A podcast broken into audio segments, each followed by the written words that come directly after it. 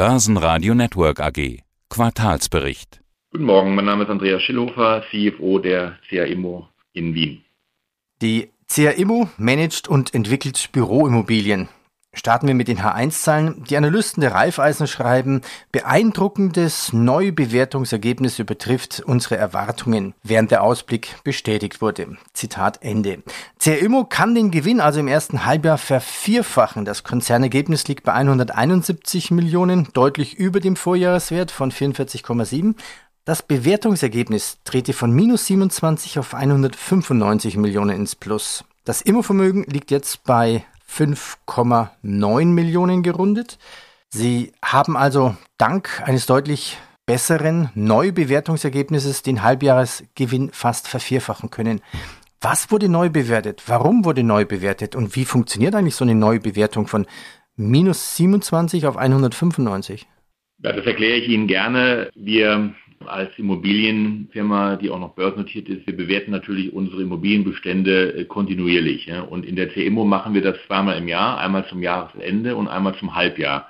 Und da wir jetzt das Halbjahr beendet hatten, haben wir natürlich auch in unseren Zahlen jetzt die Ergebnisse unserer Bewertungen, die von externen Gutachtern, wie eben beschrieben, vorgenommen werden. Und der Grund für die starke positive Veränderung in, im ersten Halbjahr 2021 liegt darin begründet, dass zum einen natürlich das Jahr 2020 sehr stark geprägt war durch äh, Covid-19. Wenn Sie sich erinnern, hatten wir ja im ersten Quartal und auch im zweiten Quartal erhebliche Beschränkungen und eine sehr hohe Ungewissheit in den Immobilienmärkten. In der Folge hatten wir damals natürlich auch aufgrund der Untersuchungen und Analysen unserer Bewerter und der externen Experten gewisse Immobilien auch abgewertet, insbesondere natürlich Immobilien, die stark von Covid-19 betroffen waren, also beispielsweise einige unserer verbliebenen Hotels.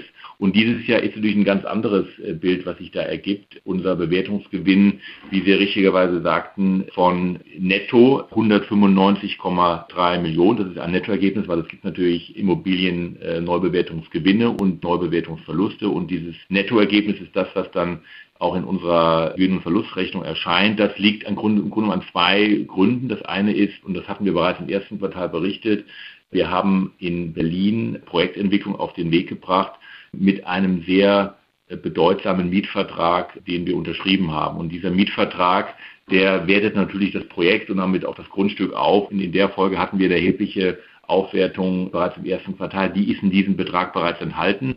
Und darüber hinaus gab es ähm, aufgrund der sehr stabilen Entwicklung, insbesondere in Deutschland, gerade im Prime Office Bereich, in Berlin, aber auch in München, insbesondere weitere Neubewertungsgewinne da unsere Bewerter die Märkte dort sehr positiv sehen und die Renditen auch in den natürlich in den Investmentmärkten, die sie natürlich sehr intensiv beobachten, sich auch nochmals leicht verbessert haben. Und in der Folge natürlich hat sich dann auch unser ähm, Immobilienvermögen, insbesondere in Deutschland, stark verbessert. Also kurze Antwort, diese hohe Bewertung liegt an unsere eigenen Fortschritte in der Projektentwicklung, äh, insbesondere was ein Projekt in Berlin angeht und der allgemein stabilen Marktentwicklung, insbesondere für erstklassige Immobilien in Deutschland, gerade in den Ballungsgebieten, in denen wir auch vertreten sind.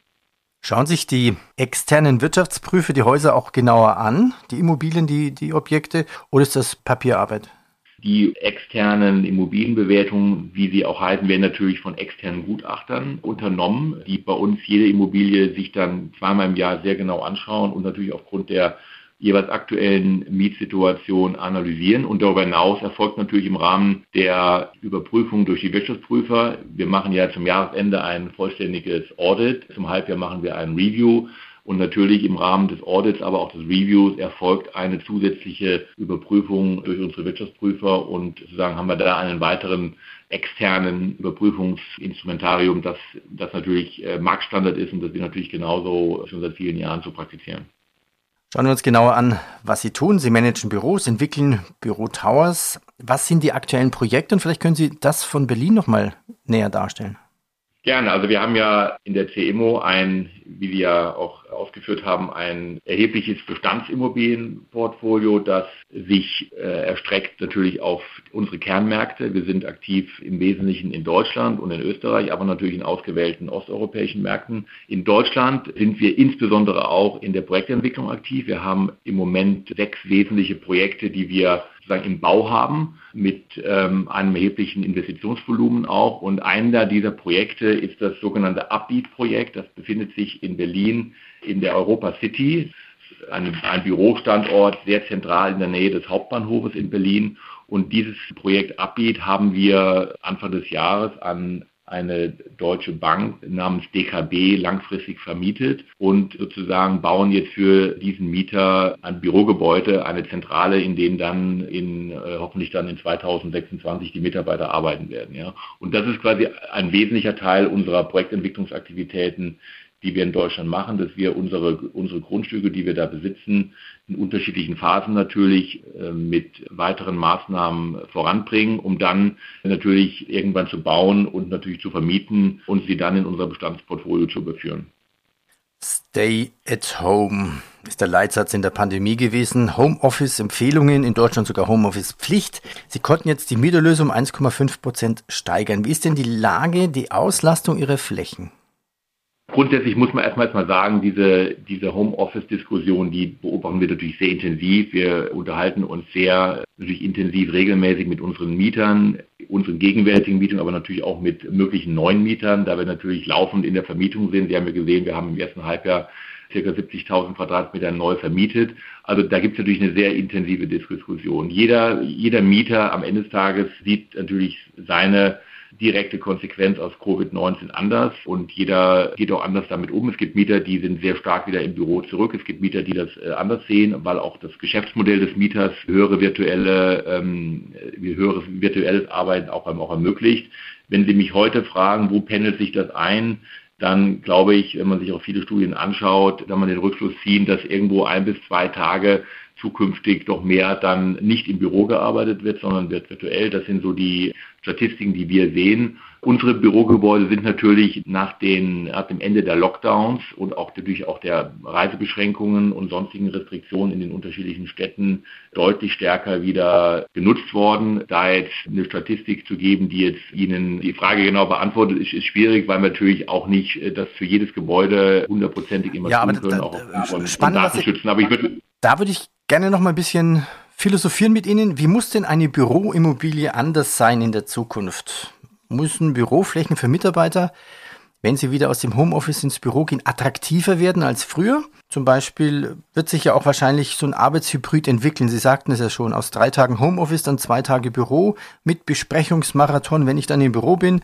Das heißt ja auch, die Besprechungsinfrastruktur in den Büros muss anders werden. Was diskutieren Sie da mit Ihren Kunden? Welche Wünsche hat der Kunde? Also Sie haben vollkommen recht, der Kunde, unsere Mieter, unsere Großkunden insbesondere, wir reden ja auch von Kunden, die weltweit aktiv sind, die natürlich äh, Büros in anderen Ländern und Kontinenten sogar anmieten, also Beispiele äh, PwC, Google, unsere großen Unternehmensmieter. Natürlich haben die sehr hohe Anforderungen an ihre Immobilien, an ihre Flächen, die sie ihren Mitarbeitern zur Verfügung stehen. Und ich denke mal, Vieles wird sich ändern und ich bin sehr froh, dass die CMO da sehr gute Antworten drauf hat. Also beispielsweise sehen wir einen ganz klaren Wunsch nach flexiblen Büroflächen, nach Flächen, die sehr stark auch genutzt werden, natürlich für gemeinschaftliche Aktivitäten, die man dann natürlich, wenn man im Büro ist, äh, zukünftig viel stärker dann dort ausüben wird. Die Mieter verlangen natürlich nach sehr sicheren Flächen, auch was das Thema Kontakte angeht. Wer weiß, ob diese Covid-19-Pandemie sich, äh, sich, noch, sich noch länger hinzieht. Also das ganze Thema Sicherheit, Sauberkeit, Flexibilität, aber auch natürlich Lebensqualität und angenehme Flächen, also insbesondere die Begrünung von Büroflächen, die, die steht für uns sehr, sehr hoch in der in der Liste an Mieterwünschen. Also wir, wir erleben Mieter, die natürlich gerne, wenn sie im Büro sind, auch nach außen gehen können, die beispielsweise gerne auch eine Terrasse hätten, Balkone hätten. Also das war ja früher nicht Bestandteil von klassischen Büros, ja. Und wir müssen schauen, und das tun wir jetzt auch in einigen Projekten, äh, beispielsweise mit unserem Projekt äh, Grasblau in Berlin, wo wir diese Attribute, die ich gerade genannt habe, sehr stark integrieren. Ne? Insbesondere das Thema Verbindung mit der Natur, sehr starke Begrünung, aber auch die Möglichkeit, dass sich Menschen auch in Innenräumen, aber auch in Außenräumen aufhalten können und ihrer Arbeit nachgehen können. Nächstes Thema Österreich. Es gab immer wieder Verflechtungen, gegenseitige Beteiligungen in dem Immobiliendreieck zwischen den drei großen Immowerten aus dem ATX, also zwischen S-Immo, Immofinanz und der CR-Immo. Da scheint ja jetzt Ruhe eingekehrt zu sein. Ist davon auszugehen, dass man weiterhin hier drei einzelne Immofirmen auch zukünftig im ATX sehen wird? Ich gehe davon aus, wir haben unseren Teil dazu beigetragen und wir konzentrieren uns hundertprozentig auf unser Geschäft und äh, äh, hoffen, dass es auch so bleibt. Ja. Machen Übernahmen denn nicht wirklich auch Sinn oder Zusammenschlüsse, um dann vielleicht, man sieht es ja an Vonovia, da entstehen Riesenkonzerne, sie haben jetzt zwar Büro, aber dass man einfach eine größere Einheit hat, Erstmal sind wir ja bereits groß. Wir haben eine, eine, eine, kritische Größe aus unserer Sicht. Wir managen, haben wir eben auch gesagt, knapp 6 Milliarden an Immobilienvermögen. Unsere Bilanzsumme ist zum ersten Mal über 7 Milliarden gegangen. Wir sind in der Lage, selber zu wachsen. Das ist für, für ein wesentliches Kennzeichen der CMO, auch im Vergleich zu vielen unserer Mitbewerber dass wir aufgrund unserer Struktur, also dieser quasi eingebetteten Projektentwicklungsfähigkeit und der, äh, den Landreserven, die wir noch besitzen und die wir natürlich auch weiter auch einkaufen wollen, dass wir damit in der Lage sind zu wachsen. Das haben wir, das haben wir in den letzten Jahren gezeigt, wie wir unser unseren Bestand wachsen konnten, unser Ergebnis wachsen äh, lassen konnten, aber natürlich auch unser, unser äh, entsprechenden Ausschüttungen und Renditen für unsere Gesellschaft wachsen lassen können. Das ist ein wesentliches Attribut. Da kann natürlich auch eine Prüfung von externen Wachstumsmöglichkeiten dazugehören, aber das ist für uns eine Option von mehreren und wir verfolgen unseren Pfad, den wir beschritten haben, weiter ganz konsequent. Starwood die Übernahmegeschichte. Können Sie uns das bitte nochmal erklären mit der Starwood kontrollierten Bietergesellschaft SFO 11? Die hat ja eine kontrollierende Beteiligung erworben. Jetzt gab es ein Clean-up, wie nennt man das? Ein Aufräumen der Wandelschuldverschreibung im Volumen von 200 Millionen Euro. Warum dieses Clean-up? Fangen wir mal von vorne an. Es gab dieses Jahr im Januar ein Angebot von Starwood an die restlichen Aktionäre, ihnen ihre Aktien anzudienen. Ne? Dieses Angebot lief im April aus und danach schließt sich eine gesetzliche Nachfrist an. Die ist dann Mitte Juli ausgelaufen. So, das Ergebnis dieses Angebots war zweierlei. Zum einen hat sich natürlich der Anteil von Starwood erhöht auf ca. 60 Prozent. Die, die, die, die, genauen Zahlen finden Sie in unserer Berichterstattung. Plus ist aufgrund der eingetretenen, des eingetretenen Kontrollwechsels unsere Anleihe, unsere Wandelanleihe, die wir hatten, die ist in Eigenkapital gewandelt. Und äh, dann ist ein ganz kleiner Betrag übrig geblieben, den aus irgendwelchen Gründen diese äh, Wandelschuldverschreibungsgläubiger nicht gewandelt haben. Und dann haben wir äh, vertraglich das Recht, äh, diesen Restbetrag quasi aus dem Markt zu holen. Das nennt man dann Clean Up, sodass keine Wandelanleihe mehr übrig bleibt, weil es auch nicht effizient ist, noch mit zwei, drei Millionen Wandelanleihen das in unseren Büchern zu tragen. Das ist das, was technisch passiert ist. Bezüglich Starwood, also wir, wir kennen natürlich Starwood äh, schon seit, seit einigen Jahren. Für uns ist das ein das Investment, das weitere Investment, äh, die waren ja bereits vorher investiert, substanziell ein erneuter Vertrauensbeweis unseres auch damals schon größten Aktionärs und natürlich auch in die, in die Aussichten der CMO, insbesondere durch auch die fundamentalen und positiven äh, Daten, die sich in unseren Immobilienmärkten ergeben. Und deswegen sehen wir das positiv und, äh, und wollen natürlich jetzt gemeinsam für alle Aktionäre die Firma voranbringen. Ja, schließen wir das Interview ab mit dem Ausblick.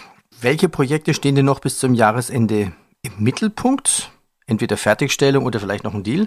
Welche Prognose geben Sie dem Kapitalmarkt und wo liegt denn die Prognose für die Cash-Generierung, also die Kennzahl FFO 1, also exklusive Verkäufe und Vorsteuern? Was die Projekte angeht, haben wir jetzt, es war kurz nach unserem Berichttagsende im, im Juli, einer, ein Gebäude in Prag, das wir selber erbaut haben, in der River City, das sogenannte, das sind zwei Gebäude, Mississippi, äh, Missouri Park, das haben wir jetzt an Mieter übergeben. Also das ist quasi, geht jetzt von der Entwicklung in den Bestand über. Und wir sind gerade dabei, das Gebäude natürlich weiter aufzuvermieten. Und das ist eine, einer der wesentlichen Projekte, die wir dieses Jahr die wir, die wir dieses Jahr abschließen. Wir werden natürlich weiter Ausschau halten nach interessanten Akquisitionsgelegenheiten in unseren Märkten, natürlich klar in unseren Tier 1 Märkten, äh, wo wir auch weiter wachsen wollen, Deutschland natürlich, aber auch in ausgewählten osteuropäischen äh, Ländern. Unsere Guidance war ja 128 äh, Millionen Euro für 2021 FFO 1 und über 140 Millionen Euro im Jahr 2022. Dazu stehen wir auch mit dem einzigen Nachsatz natürlich, dass wir natürlich die Unsicherheiten von Covid-19, die sich gerade jetzt auch in den letzten Wochen nochmal etwas neu ähm, manifestiert haben in Bezug auf Impfdurchbrüche, in Bezug auf Wirksamkeiten von Impfungen, natürlich auch von neuen Virusvarianten, dass wir das natürlich das im Blick haben müssen. Aber natürlich äh, arbeiten wir sehr hart daran, diese Ziele zu erreichen äh, oder sogar zu übertreffen und freuen uns dann, wenn wir das dann berichten dürfen. Dr. Schillerhofer, ich bedanke mich. Danke Ihnen. Danke Ihnen. Börsenradio Network AG. Quartalsbericht.